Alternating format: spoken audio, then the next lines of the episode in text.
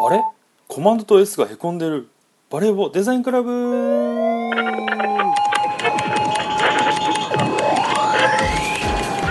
はいどうも。えー、どうもどうも。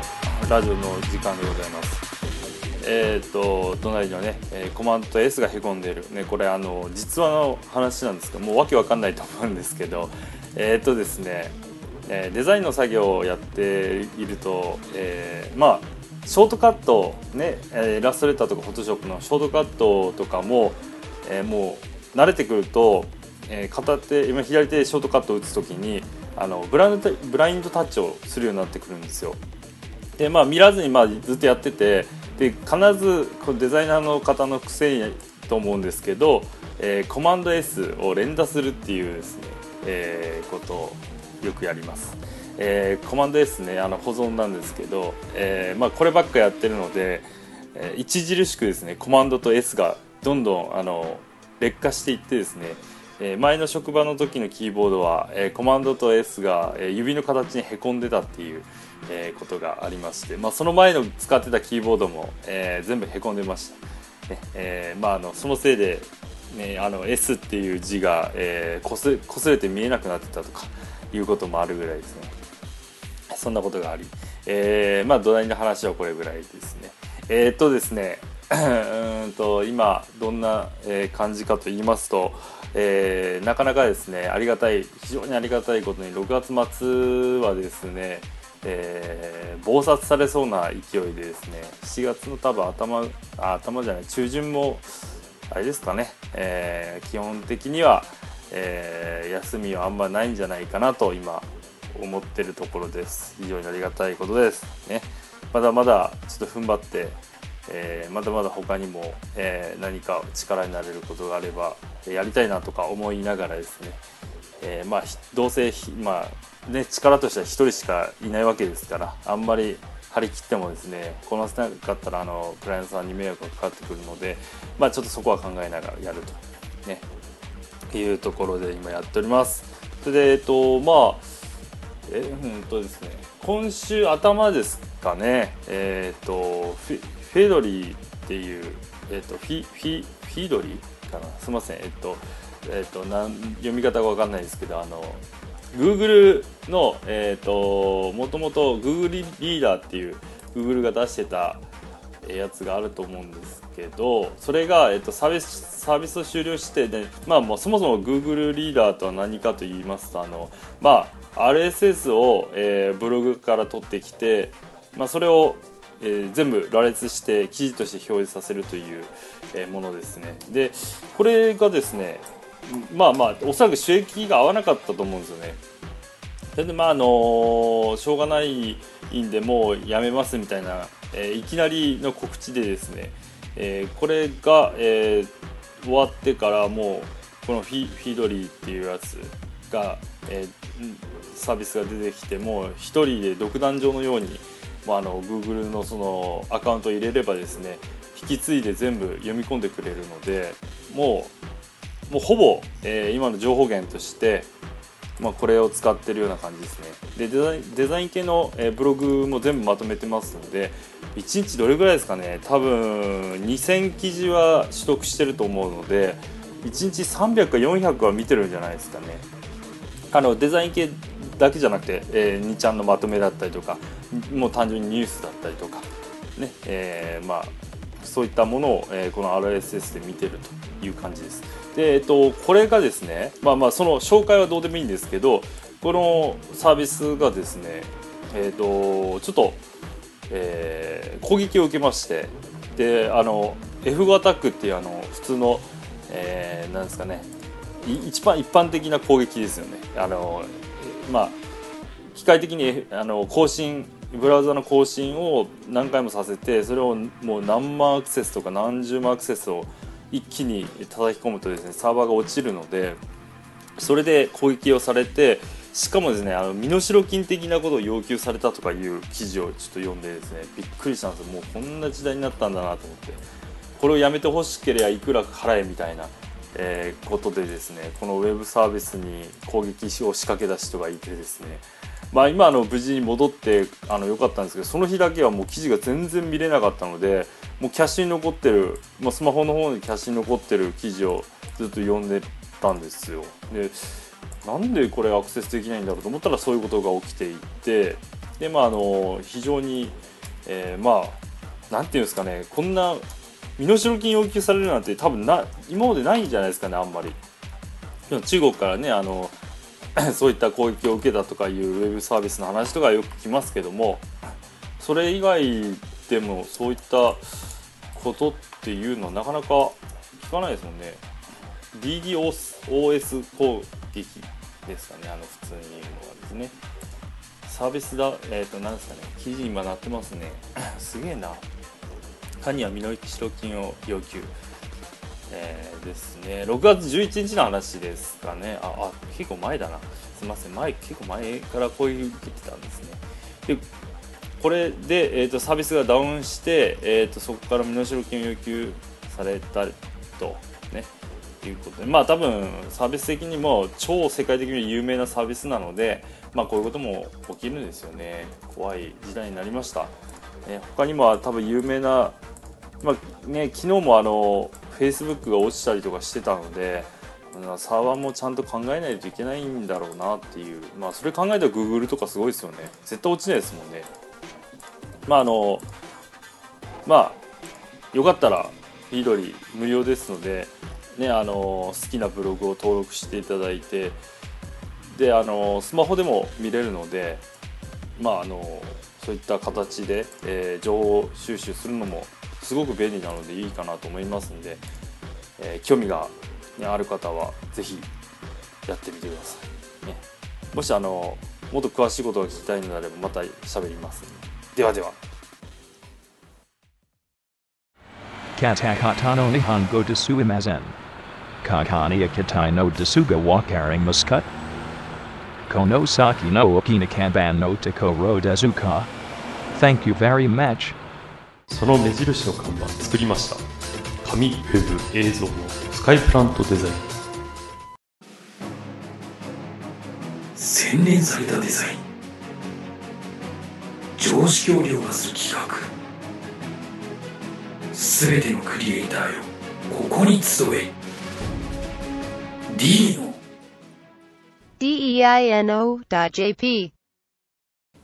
はいどうもどうも。えー、後半ですね、えーと、今日何話そうかなと思ったんですけどえっ、ー、とですね今日はまあフラッシュをちょっと話そうかなと思ってます。ねフラッシュあの結構ですねあの今フリーでやっててですねフラッシュ案件が意外と多くてですねちょっとその現状にあの非常に喜びつつ、え驚いているところです。であのフラッシュですねあのまあ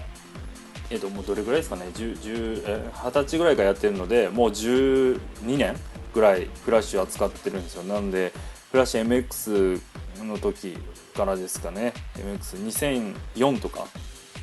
そんな時からやっててフラッシュ8になってまだマクロメディアの頃ですよね。でアドビが買収して、えーとそこからまたいろいろ変わったのでえー、仕様変更も含め勉強し直したという形なんですけども、まあ、フラッシュ今なぜそういう案件が増えてるかというと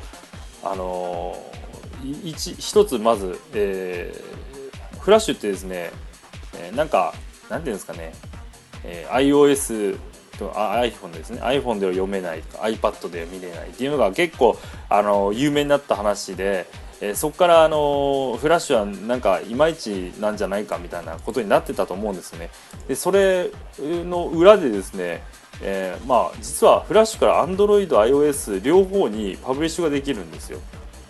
でこれあの意外と知らない方が多くてですねこれすごく便利ですね。1個のまあアクションスクリプトで、えー、アプリを全部作り上げてですね。で Android と iOS それぞれパブリッシュすればもう1個のソースで2つのアプリが、えー、書き出せてしまうと。あとはストアに申請すればいいので。で結構フラッシュで作結構作ってる、えー、アプリも中にあるみたいなんですね。あのもうちゃんと本ちゃんとしてもう書き出してストアに上げてもうていうんですかもう例えば広告収入だったりとかアプリ内課金だったりとかそういうことができるゲームとか、えー、その他の、えー、アプリでですね結構、えー、やられてるみたいです。だから今ねえーと、早々1つで 2つのデバイスに、えー、パブリッシュするとか、えー、書き出すっていうことを、えー、やられる方が結構多いらしいんですよね。JavaScript でやる、えー、ソフトもありますしそれと同じでアクションスクリプトで書きたいっていう人も中にはいらっしゃってですね。まあそういったことがまずできると。ですね。まあまあもちろんネイティブの機能にアクセスするのは制限があるんですけどまああの一つのソースでそれだけ書き出せると。でまあ、あの本も結構出てるので興味がある人はちょっとぜひ買ってみていただければ分かりわ、えー、分かると思います。ですね。ではあのフラッシュの現状としてえー、っとですねその案件の中にまあ例えばゲームだったりとかまあ他には何ですかねえー、その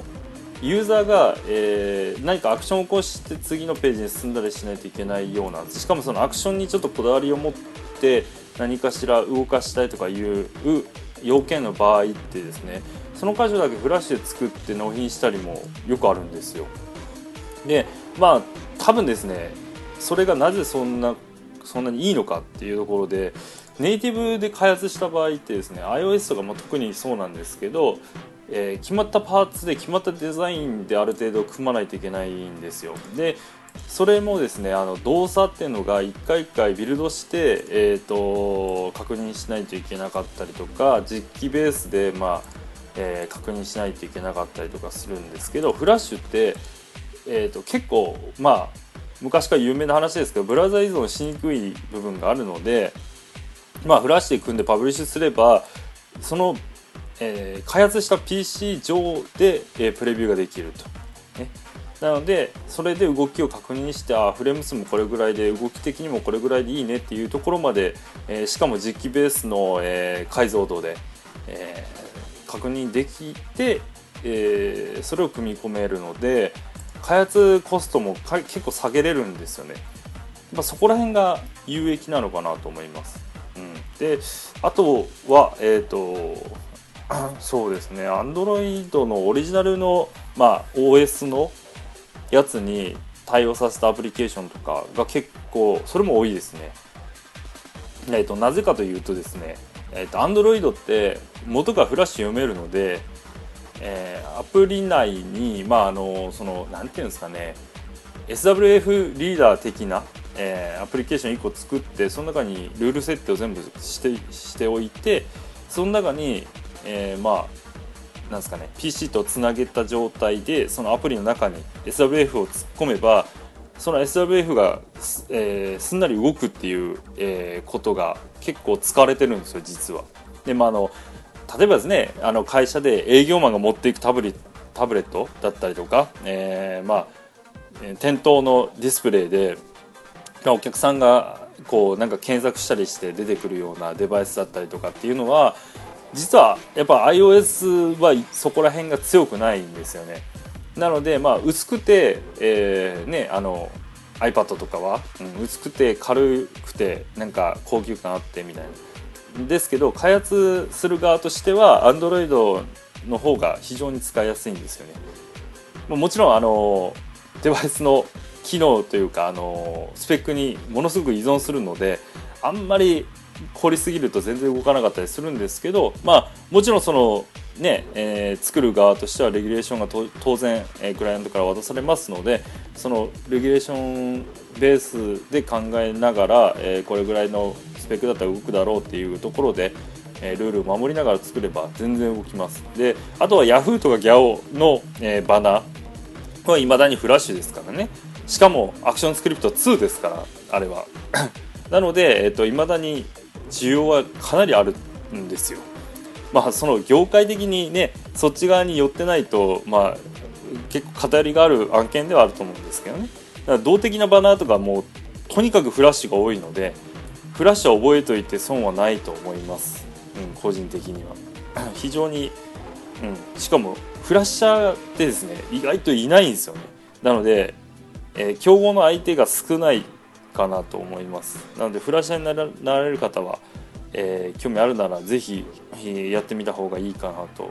思います。本当はもっと喋りたいんですけど、まあ、時間ないんで。ではでは。